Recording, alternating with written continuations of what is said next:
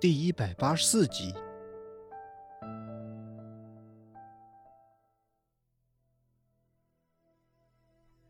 罗氏拧着眉头，一脸的困惑。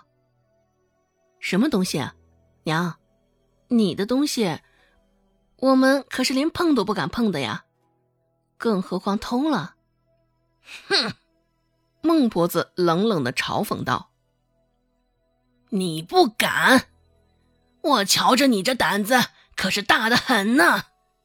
之前不还有本事瞒着我将那一两枕金给贪了吗？”得，还真的是自找没趣儿。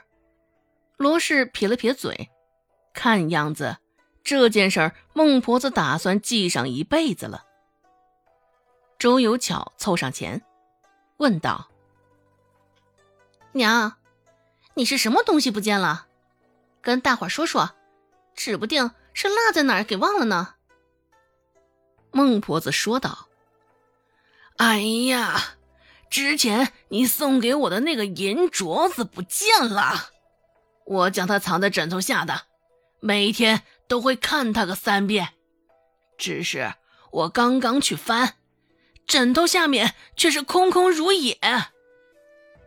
话锋一转，孟婆子继续道：“我看呐，指不定是哪个不要脸的贱蹄子偷了我的银镯子。”说罢，孟婆子的视线也在每个人的头顶上一一扫过。看到周有贵时，孟婆子说道：“有贵，你进屋躺着吧，累了这么多天，趁这个机会好好休息休息。有巧，你也是。”孟婆子这么说，也是在心底直接排除了周有贵、周有巧的嫌疑。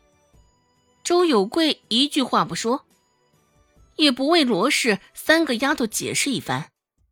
直接转头就走，丝毫不在乎他们的死活。见孟婆子这般偏袒，罗氏心里也是来了气儿，问道：“凭什么？”只是他刚出生，就被孟婆子打断了。孟婆子说道：“贱蹄子，你给我闭嘴！这里有你嚷嚷的份儿吗？凭什么？就凭他们是我生的？”还能犯这种偷鸡摸狗的事儿？按照孟婆子这番“有其母必有其子”的话，这周有贵、周有巧能是什么货色？孟婆子说的，罗氏心里也是气愤极了，情绪却不敢有所表露。周有巧依旧坐在孟婆子的身侧，说道：“娘，我还是陪着你吧。”若是你被二嫂气着了，我还能替你说说。罗氏撇撇嘴，这周有巧就是一个落井下石的玩意儿。现在他这肚子里肯定还藏着一肚子的坏水，就等着他呢。现在孟婆子的脸色甚是难看，一张脸拉的老长，铁青铁青的，也是。像他这般爱财的，银镯子没了，可不是大事。这银镯子，孟婆子平日里可是连戴都舍不得戴在手上啊。孟婆子喘着粗气，沉声问道：“到底是谁偷了银镯子？现在老老实实站出来，我还能给他一次机会。”若是等我查出来是谁偷的，我周家的大门这辈子也别想进了。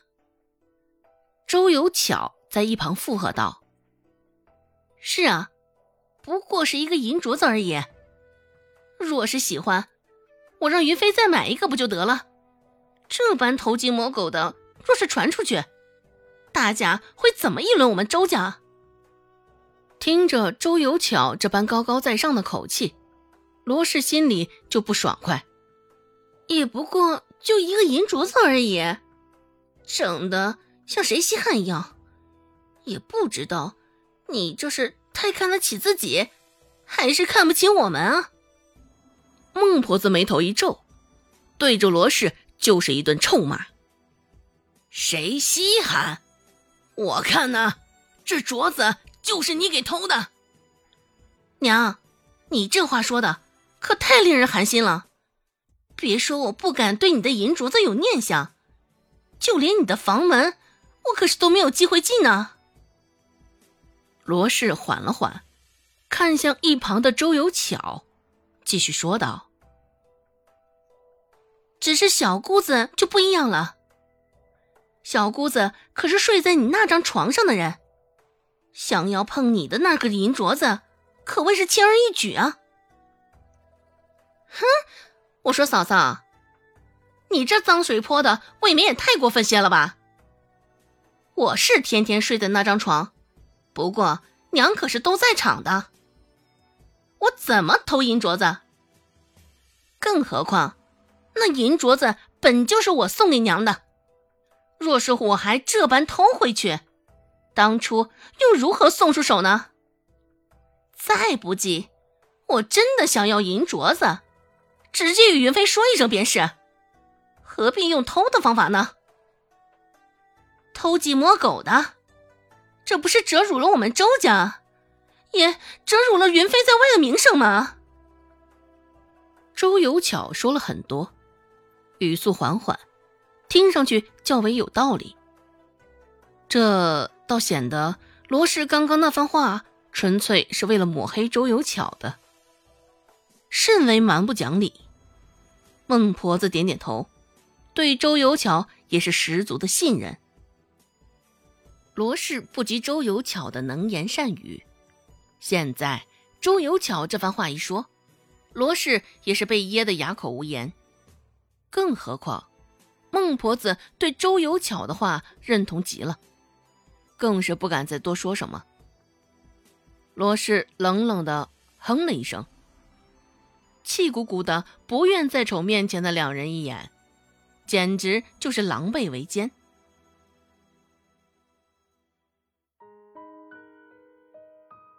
本集播讲完毕，感谢您的收听。感兴趣，别忘了加个关注，我在下集等你哦。